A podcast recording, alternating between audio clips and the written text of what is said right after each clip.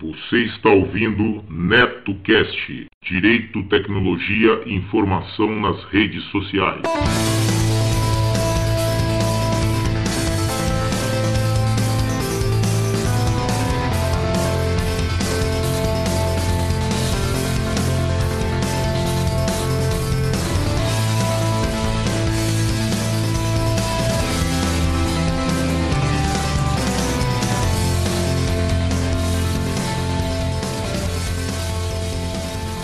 Salve, salve galera! Bem-vindos a mais um episódio do NetoCast. Vocês podem acompanhar nossos podcasts pelo Facebook, Google Plus e também pelo Twitter, ou se preferirem, acessem diretamente o nosso blog no endereço www.josecastanhasneto.blogspot.com. Agradeço as pessoas que participaram e deixaram seus comentários em nosso blog, lembrando que vocês podem nos enviar as notícias de seus eventos, anúncios e sugestões pelo nosso e-mail drcastanhas@gmail.com. Este NetoCast chega até vocês com patrocínio de MAM Líder, tudo para construção. Vai construir ou reformar? Confira antes os preços e condições de materiais hidráulicos, elétricos, ferragens, ferramentas e tintas da MAM Líder.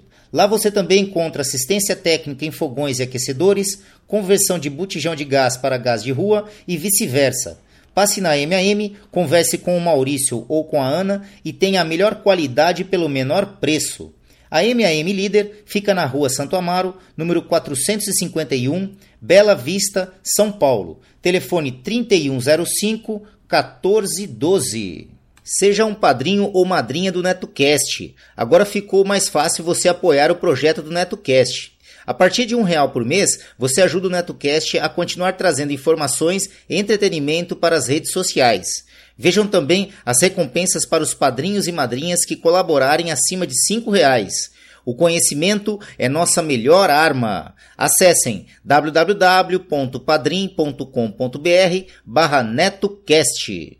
Quero deixar meus agradecimentos aos padrinhos do NetoCast, Pensador Louco do podcast Som no Caixão e Desleituras. Acompanhe o trabalho do Pensador Louco nas redes sociais e também pelo www.pensadorlouco.com. Alexandre Siuf, grande amigo aqui da Bela Vista, colaborador aí financeiro do NetoCast, assim como também nas pautas do NetoCast aí com sugestões de temas bem bacanas mesmo. Emerson do Megafono, a plataforma que irá lhe ajudar a elaborar seu próprio podcast do zero. Acessem www.megafono.host. Repetindo, www.megafono.host. Garcia, amigão aqui de São Paulo, presença marcante na Podosfera por seus comentários e apoio contínuo aos podcasters, assim como frequentador também lá do Boteco Virtual. Yuri Brauli, do MongeCast, o podcast de entrevistas e bate-papo que irá te levar para o patamar de sapiência de um verdadeiro monge budista. Acessem www.mongecast.com.br. Meus sinceros agradecimentos, pois suas contribuições são fundamentais para manter o NetoCast no ar.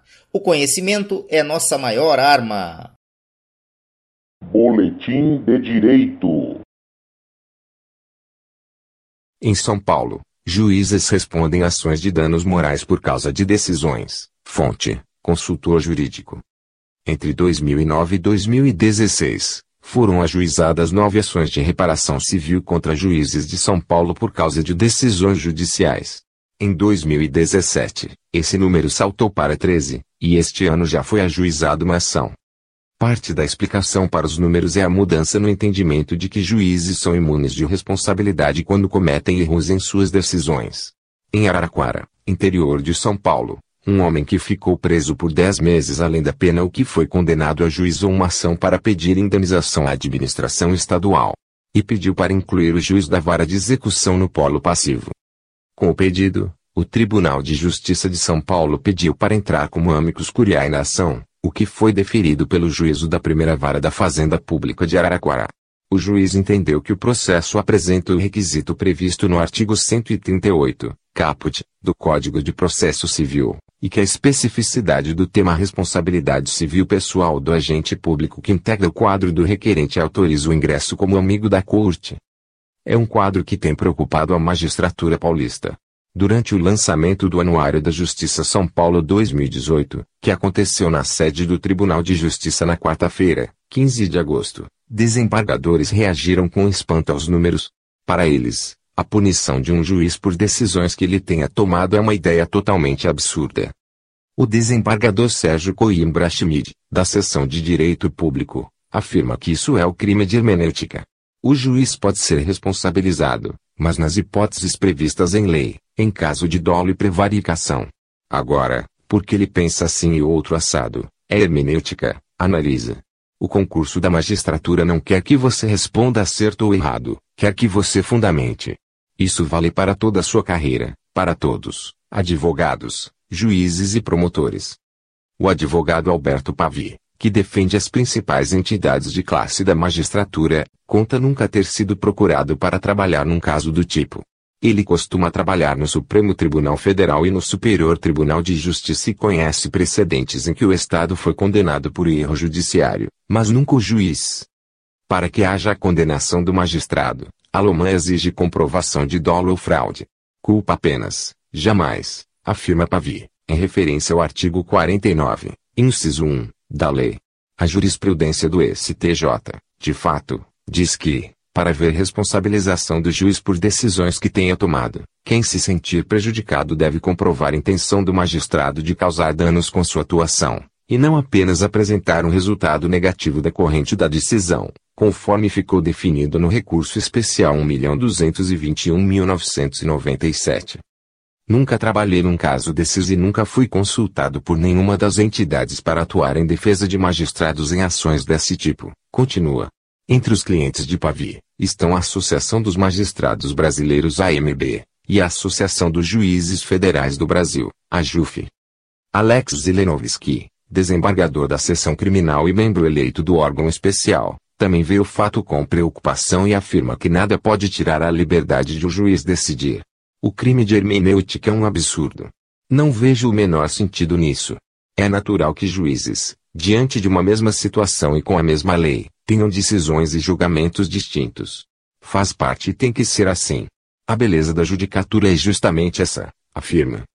O juiz tem liberdade para julgar desde que ele fundamente, continua Zilenovski, não pode decidir por decidir, de forma arrogante e autoritária. Se ele fundamentou com conceitos jurídicos e dentro da legislação, tem que ser respeitado. Para ele, o juiz que decidir com intenção de prejudicar deve ser punido administrativa, civil e até penalmente. No entanto, segundo o desembargador, quando o juiz está decidindo, ele analisa o processo, a lei e o fato concreto, por isso a decisão tem de ser respeitada. Quem não se conformar com essa decisão, o caminho é o recurso e não punir o juiz. Não podemos ter juízes acovardados.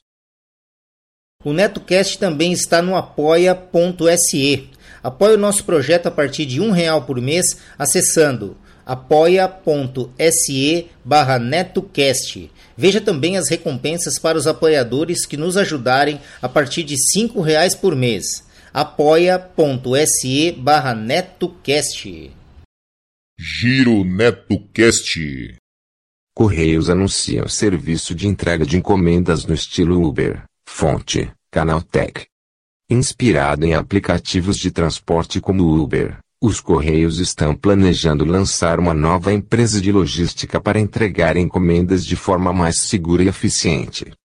Através de um aplicativo, o usuário poderá pedir para que sua compra seja entregue em seu endereço por moto, carro ou bicicleta escolhendo o meio de locomoção mais conveniente para o caso. Esse tipo de entrega é conhecido em outros países como crowdshipping, permitindo que as entregas sejam feitas por terceiros autorizados. O Instituto Brasileiro de Defesa do Consumidor, o IDEC, diz que a iniciativa precisa ser estruturada com o máximo de cuidado para que não haja fraudes e prejuízos.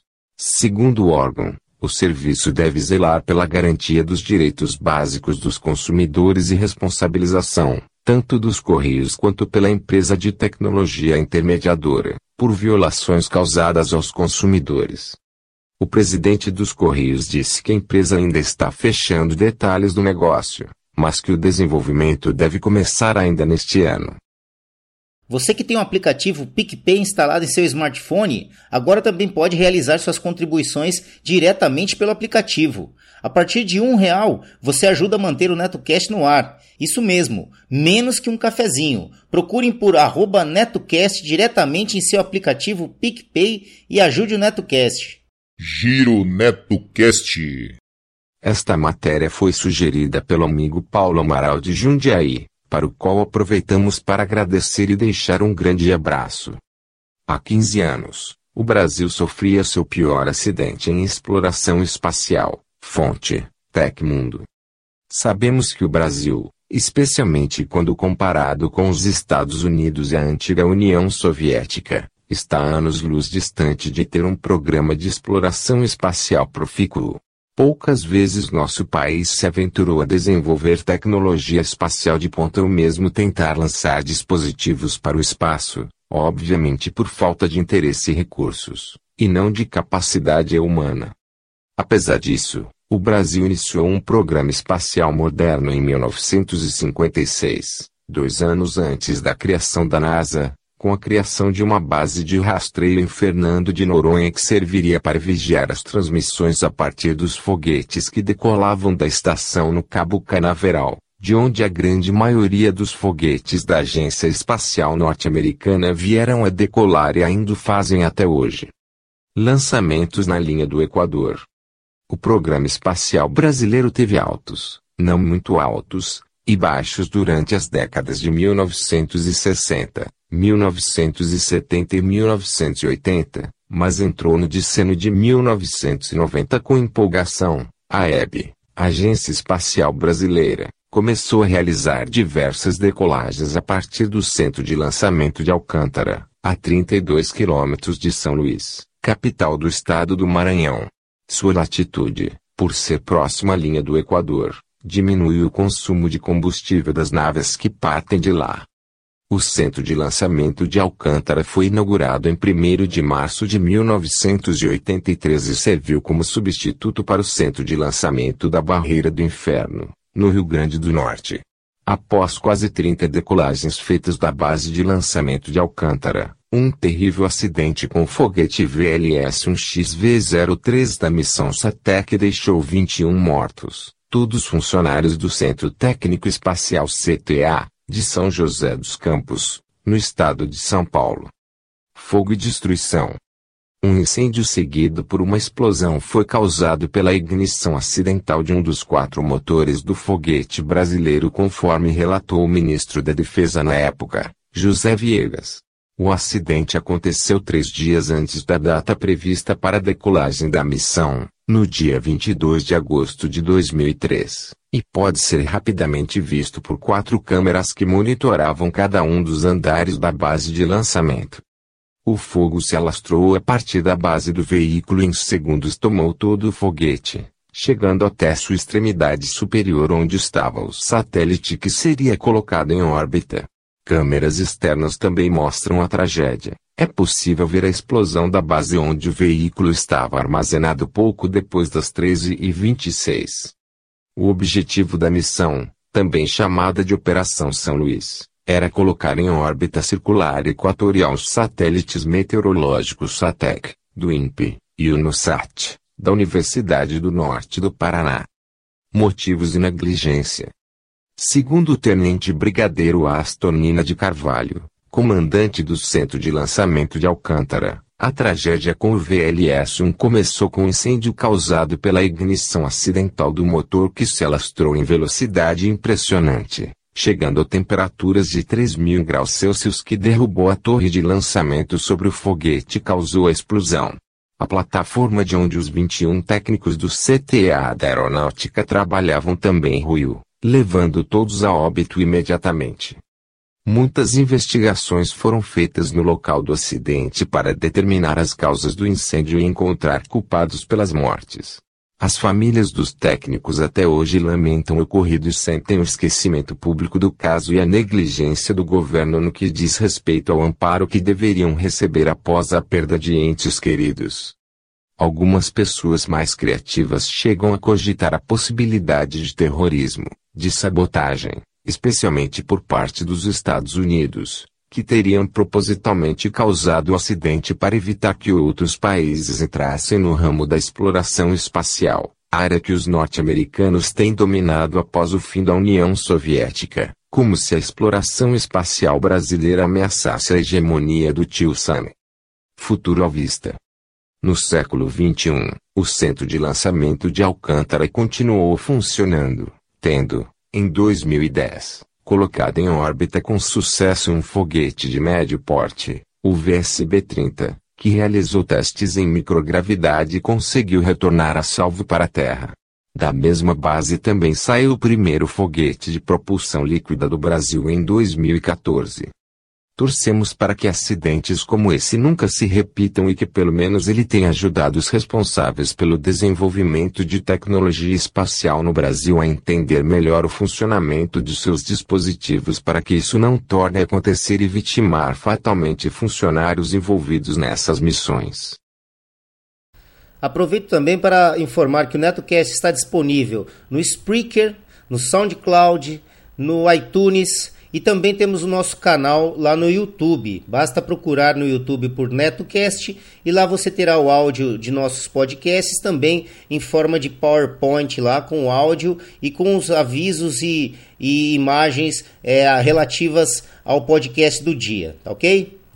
É isso aí. Gostaram do episódio de hoje? Então acessem www.josecastanhasneto.blogspot.com. Lá vocês verão a aba de contribuições para que possam ajudar o projeto do NetoCast a se manter no ar. Façam como a Renata de Recife, Paulo de Fortaleza, Reginaldo de Curitiba e outros. Seja um patrono do NetoCast e ouça nossos agradecimentos nos boletins especiais aos colaboradores.